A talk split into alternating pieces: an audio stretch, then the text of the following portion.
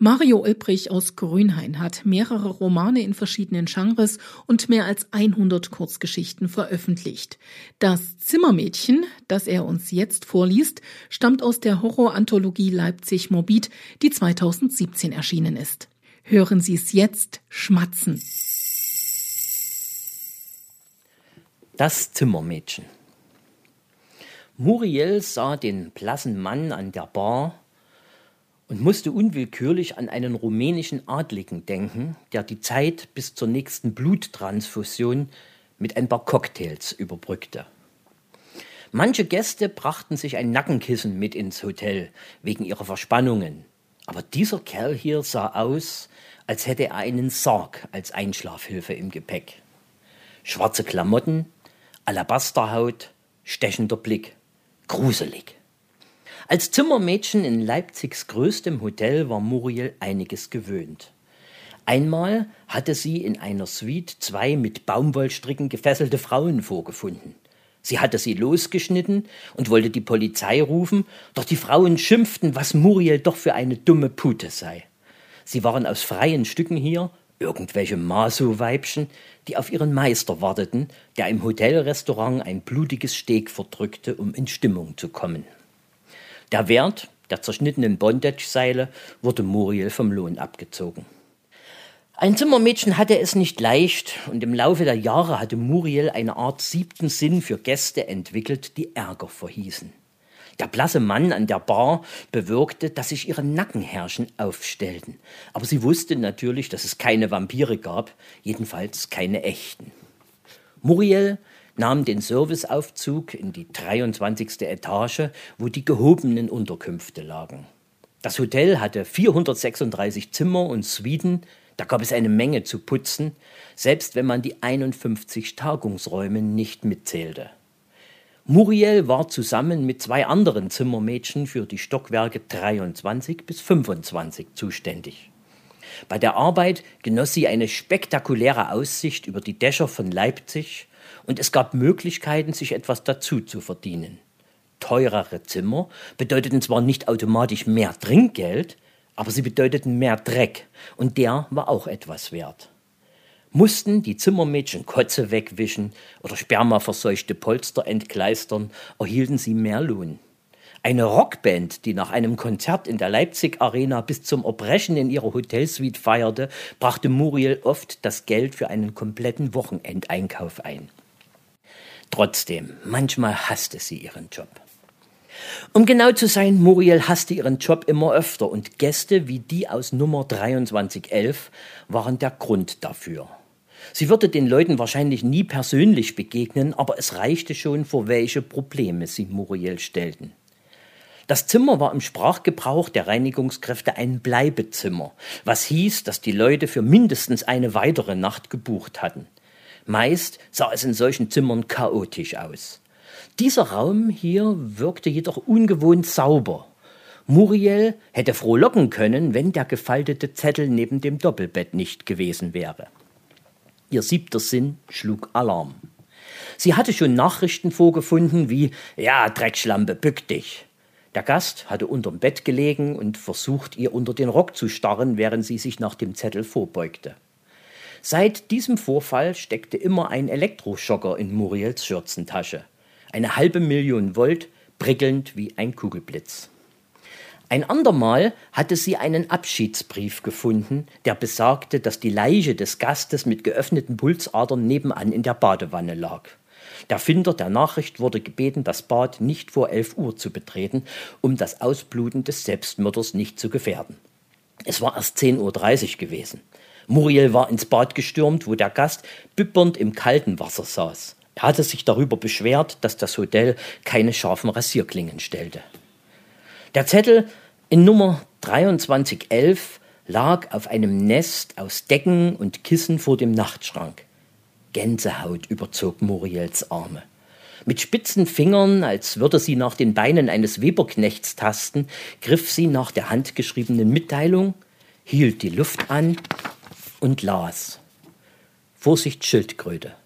Liebes Zimmermädchen, unter diesen Decken schläft eine Landschildkröte. Bitte die Tür schließen, damit sie nicht auf den Gang hinausläuft. Danke. Muriel atmete hörbar aus. Sachen gab's, die hatte selbst sie noch nicht erlebt. Sie lupfte die obere Decke an und tatsächlich im Halbdunkel zwischen Kissen und Nachtschrank schlummerte eine Schildkröte. Mit ihrem in den Panzer zurückgezogenen Kopf und dem kleinen Schnabel sah sie wie ein Vogel aus, der es sich in einem Hamburgerbrötchen gemütlich machte. Der Anblick wärmte Muriels Herz. Manchmal war ihr Job gar nicht so übel. Später musste sie freilich wieder an den Schlangenledergürtel denken, der einmal in einem Zimmer auf dem Boden gelegen hatte. Sie hatte ihn aufgehoben, um ihn über eine Stuhllehne zu hängen, aber dann hatte sie ihn schreiend fallen gelassen. Es war kein Gürtel gewesen, sondern eine Schlangenhaut. Seit diesem Tag lebte Muriel mit der Vorstellung, dass die Schlange noch irgendwo hinter den Wänden des Hotels lebte, durch die Schächte der Klimaanlage kroch und sich in den Duschkabinen als Schlauch tarnte. Die Vorstellung jagte ihr immer wieder Schauer über den Rücken. In der Mittagspause fuhr Muriel in die 25. Etage, wo sich die drei Zimmermädchen ihrer Schicht in einem Serviceraum zum Essen trafen. Sie packten ihre belegten Brötchen, Obstschalen und Thermoskannen aus und schwatzten miteinander. Manchmal tauschten sie Warnungen über verdächtige oder exzentrische Gäste aus, was in der Welt der Zimmermädchen auf das Gleiche hinauslief. Probleme.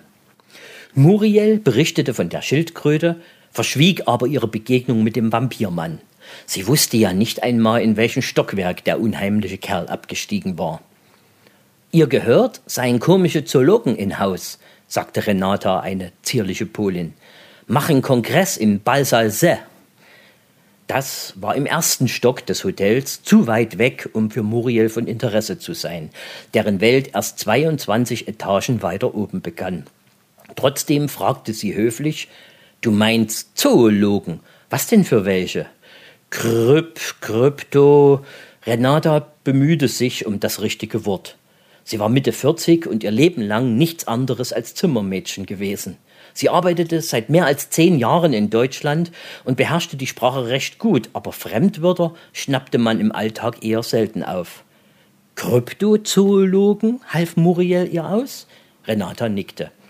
Das dritte Zimmermädchen mischte sich in die Unterhaltung. Ich hatte mal einen Freund, der stand auf dieses Zeug, Kryptokratie. Als er mir zum ersten Mal davon erzählte, habe ich ihn gefragt, ob man damit heftiger kommt. Chantal kicherte. Sie war eine dralle Blondine aus der Plattenbausiedlung in Grünau. Der Junge las ständig Bücher von diesem Schriftsetzer Daniel Blue oder so. Den Braunen, sagte Muriel. Aber ständig? Es gibt doch erst sechs Romane von dem. Nee, sechs Romane waren das nicht. Muriel verdrehte die Augen. Was Chantal nicht im Kopf hatte, hatte sie in den Titten. Was sei ein Kryptozoologe? wollte Renata wissen. Das sind eine Art Forscher, sagte Muriel. Die suchen nach Fabeltieren, die jemand gesehen haben will, obwohl es sie eigentlich nicht geben dürfte. So wie Nessie. Ich kenne nur Bessie, warf Chantal ein. Das ist die Töle von meiner Nachbarin. Und so wie die rumkläfft, sollte es sie besser nicht geben. In diesem Augenblick wurde die Unterhaltung der Zimmermädchen abrupt unterbrochen. Jemand schrie. Es war die alte Dame aus Zimmer 2517.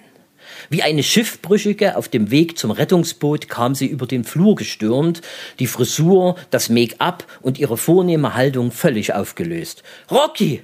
Rocky! Rocky! Wen sucht die denn? fragte Chantal. Heißt nicht dieser Schauspieler so? Sie meint ihren Hund, sagte Muriel. Sie war der alten Dame, die seit einer Woche im Hotel wohnte, schon mehrere Male auf dem Gang begegnet. Jedes Mal hatte die Seniorin einen Yorkshire Terrier bei sich gehabt, einen kleinen, zotteligen Hund, der wie ein lebendiges Plüschtier aussah. Ist Rocky weggelaufen? fragte Muriel. Ja, nein, die, die alte Frau wirkte völlig fassungslos. Erst war er weggelaufen, aber dann habe ich ihn wiedergefunden. Wo liegt dann das Problem? Die alte Dame deutete nach hinten. Dort machte der Gang einen Knick, sie liefen hin, und da lag Rocky. Oder besser das, was von ihm übrig war. Viel war es nicht. Der Yogi wirkte jetzt wie ein Plüschtier, das von einem garstigen Kind aufgeschlitzt und seiner Füllung beraubt worden war. Eine leere Hülle aus gesträubtem Fell. Die alte Frau heulte drauf los, und auch Muriel kamen die Tränen. Sylvia war der Housekeeping-Koordinator des Hotels, die Chefin aller Zimmermädchen. Mit Nachnamen hieß sie Grenzler, aber sie bestand darauf, vom Personal Frau Sylvia genannt zu werden. Muriel hatte sie über das Telefon in Zimmer 2517 gerufen, während Renata die alte Dame tröstete und Chantal sich neben Rockys sterblicher Hülle auf den Teppichboden übergab. Später würde Chantal ihr eigenes Erbrochenes wegschrubben dürfen, dafür aber ganz sicher keinen Bonus erhalten, sondern etwas vom Lohn abgezogen bekommen. Frau Sylvia trat total gestresst aus dem Fahrstuhl. Irgendwo im Hotel war immer die Kacke am Dampfen, aber heute dampfte es nirgendwo so sehr wie in der 25. Etage. Mein Gott, stieß die Housekeeping-Koordinatorin hervor, als sie den Kadaver des kleinen Hundes sah. Wer war das? Das wissen wir nicht, sagte Muriel. Einen Moment lang tauchte das Bild des blassen Mannes vor ihrem inneren Auge auf. Wäre ein Vampir zu so etwas in der Lage? Immerhin wirkte der Yorkshire Terrier wie ausgesaugt. Ihr müsst das sofort wegmachen, entschied Frau Sylvia. Wo ist die Besitzerin? Muriel wies auf die Tür von 2517, hinter der leises Schluchzen zu hören war. Renata ist bei ihr, um sie zu beruhigen. Gut, aber sie soll schnell machen. Frau Sylvia dachte kurz nach, dann schritt sie entschlossen auf Nummer 2517 zu. Sie würde der alten Dame einen Ersatzhund auf Hotelkosten anbieten und die Polizei aus der Sache heraushalten wollen, vermutete Muriel. Vor der Tür wandte sich Frau Sylvia noch einmal um. In Ballsaal C fehlt Kaffee. Ich konnte Rick nirgendwo auftreiben. Würdest du dich darum kümmern? Um den Kaffee oder um Rick? fragte Muriel. Rick war der Kellner für die Tagungsräume im ersten Obergeschoss. Am besten um beides. Muriel nickte, aber innerlich schäumte sie. Ballsaal C lag weit außerhalb ihres Zuständigkeitsbereiches. Sie hatte hier oben genug zu tun. Frau Sylvia war das, was einem echten Vampir am nächsten kam. Sie saugte die Arbeitskraft aus ihren Untergebenen. Aber was sollte Muriel machen? Offener Widerspruch konnte zu ihrer Entlassung führen. Dabei brauchte sie den Job für ihren Lebensunterhalt. Außerdem war es vielleicht nicht so schlecht, von der 25. Etage fortzukommen, denn wer hier blieb, würde Rocky wegputzen müssen. Auf dem Weg nach unten fiel Muriel etwas ein. Ballsaal C, der mit dem Kaffeedefizit, war das nicht der Tagungsraum, in dem der Kongress der Kryptozoologen stattfand?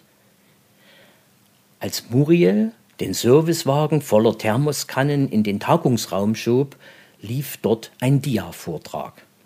Man hätte das Halbdunkel als heimelig empfinden können, wären die Bilder auf der Leinwand nicht so unheimlich gewesen. Sie zeigten ein Geschöpf, das nicht von der Erde zu stammen schien. Ein lederartiger Kadaver, ausgemergelt, die Schädelhaut so straff gespannt, dass vampirartige Reißzähne im Oberkiefer sichtbar wurden klauenartige Gliedmaßen. Das Wesen erinnerte Muriel an einen Hund, der zum Zombie geworden war.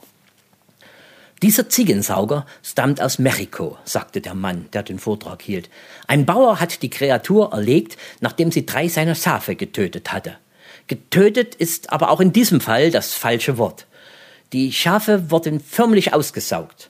Als der Bauer sie fand, hatten sie weder Blut noch Innereien oder Knochenmark in sich. Muriel begann, die Kannen zu verteilen. Die Möbel im Raum waren im Parlamentsstil angeordnet worden. Die Stühle bildeten Sitzreihen, Gleichzeitig hatte jeder Tagungsteilnehmer eine Tischplatte vor sich, auf der er sein Notizzeug ablegen konnte. Halbleere Mineralwassergläser und Tassen mit Kaffeeflecken standen herum. Einige Gäste dankten Muriel mit einem Nicken, die meisten vermochten ihre Blicke jedoch nicht von den Dias loszureißen. Auch Muriel fiel es schwer, nicht unentwegt nach vorne zu starren. Der Fund der Schafskadaver war ein Glücksfall, sagte der Redner. Nicht selten verschwinden Opfer des Ziegensaugers spurlos. Wie er das macht, ist unbekannt. Ich möchte nur so viel sagen. Dem Bauern in Mexiko fehlte auch eine Kuh. Sie ist nie wieder aufgetaucht und wir vermuten, dass die Hüllen der Schafe nur deshalb übrig blieben, weil die Kreatur satt war. Ein Raunen ging durch den Saal. Als nächstes erschien eine Zeichnung auf der Leinwand. Ein Wesen mit geflecktem Fell, dünnen Gliedmaßen, gebogenen Krallen und tellerförmigen Augen. Es hatte ein Fischmaul mit Reißzähnen. Am auffälligsten aber war ein Rückenkamm aus aufgestellten Stacheln.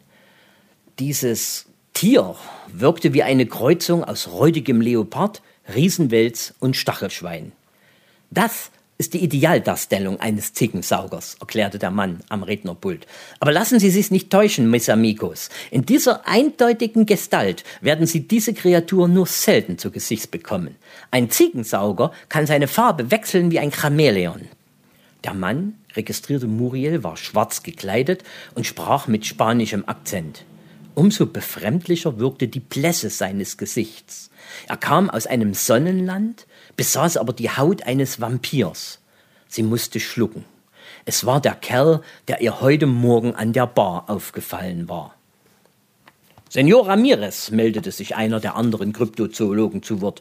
Das sind beeindruckende Fotos, aber viele ähnliche solcher Aufnahmen wurden als Fälschungen entlarvt. Glauben Sie ernsthaft an die Existenz des Ziegensaugers, der in Ihrer Heimat unter dem Namen Chu aber natürlich, unterbrach der blasse Mann den Fragesteller, natürlich glaube ich an seine Existenz. Mehr noch, ich bin fest davon überzeugt. Das freut mich zu hören, doch Sie werden mir zustimmen, dass wir all die Skeptiker da draußen nur mit einem lebenden Exemplar überzeugen können. Selbstredend. Ramirez lächelte dünn. Als Muriel ihm eine neue Wasserflasche aufs Rednerpult stellte, schenkte er ihr ein anerkennendes Grinsen.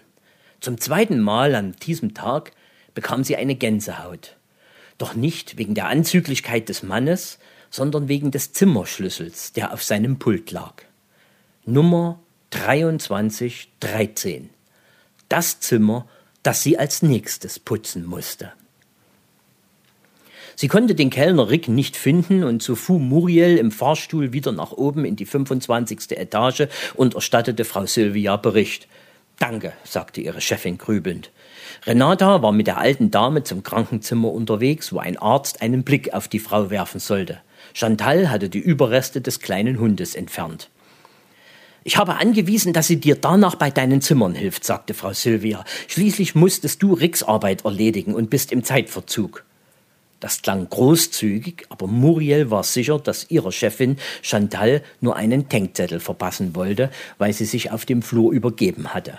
Muriel hätte das Gleiche passieren können, ohne dass sie von Frau Sylvia Mitgefühl erwarten durfte. Gott, dieser Job war wirklich das Letzte. Mit gehöriger Wut im Bauch fuhr Muriel zwei Etagen tiefer, um ihre Putzarbeit fortzusetzen. Ihr Servicewagen stand vor Zimmer 2313, die Tür war nur angelehnt, ein Stopper hielt sie offen. Offenbar war Chantal schon beim Saubermachen. Sie hatte ja keine Ahnung, welchem Gast dieses Zimmer gehörte. Andererseits, so wie Muriel ihre Kollegin kannte, würde sie den Vampirdieb nicht gruselig, sondern irgendwie sexy finden. Beinahe konnte sie Chantals anzügliches Kichern hören. Muriel betrat den Raum und sah den Zettel. Es war ein handbeschriebenes Blatt Papier wie vorhin in Nummer 2311. Es lag auf dem Boden, als sei es von irgendwo dorthin geschwebt. Aus dem Badezimmer vernahm Muriel ein Geräusch, doch der Zettel fesselte ihre Aufmerksamkeit. Sie bückte sich und hob ihn auf. Vorsicht, Chupacabra. Halten Sie die Tür zur Tuschkabine geschlossen, vermeiden Sie Lärm und hektische Bewegungen. Gracias. Muriel runzelte die Stirn. Chupacabra? Aus dem Bad hörte sie schmatzende Laute. Trieb Chantal es dort drinnen etwa mit diesem Ramirez? Und wie war der Kerl so schnell von seiner Konferenz fortgekommen? Ohne nachzudenken, machte sie ein paar rasche Schritte zum Badezimmer und riss die Tür auf. Binnen Sekunden geschahen zwei Dinge. Das erste, Muriel fiel der Satz ein, den einer der Kryptozoologen von sich gegeben hatte. Glauben Sie ernsthaft an die Existenz des Ziegensaugers, der in Ihrer Heimat unter dem Namen Ju Chupacabra. Die Tür schwang herum und da war Chantal. Sie lag auf dem Boden und starrte Muriel aus weit aufgerissenen Augen an. Sie wirkte wie eine Gummipuppe, der ihre Zweckbestimmung klar geworden ist. Über Chantal hockte ein Hund, bloß dass es kein Hund war, sondern ein Albtraumwesen mit räudigem Fell und Stacheln, die aneinander schabten wie Messer, die gewetzt wurden. Das war ein verdammter Ziegensauger. Der Chupacabra stieß seine Schnauze in Chantals Schritt, wie Hunde es taten, aber er schnüffelte nicht wie ein Hund, sondern saugte. Und Muriel begriff, dass die schmatzenden Geräusche Chantals weiche Körperbestandteile waren, die aus der Leiche ins Maul des Chupacabras gesogen wurden. Vor Muriels Augen sank die Blondine in sich zusammen, wie eine Gummipuppe, ja, eine, aus der die Luft abgelassen wird. Als nächstes bekam Chantals Schädel Dellen wie ein kaputter Fußball und ihre leblose Hülle verschwand im Rachen des Ziegensaugers. Muriel stieß einen entsetzten Laut aus.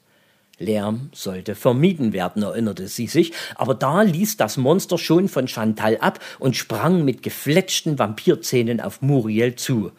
Das war das Zweite, was geschah. Aber nicht das Letzte.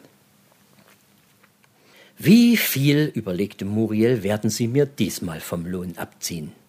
Ihr war klar, dass sie die Scheiße wegputzen musste, die dem Chupacabra aus dem Arsch gespritzt war, als sie ihm mit dem Taser eine halbe Million Volt durch den Körper gejagt hatte.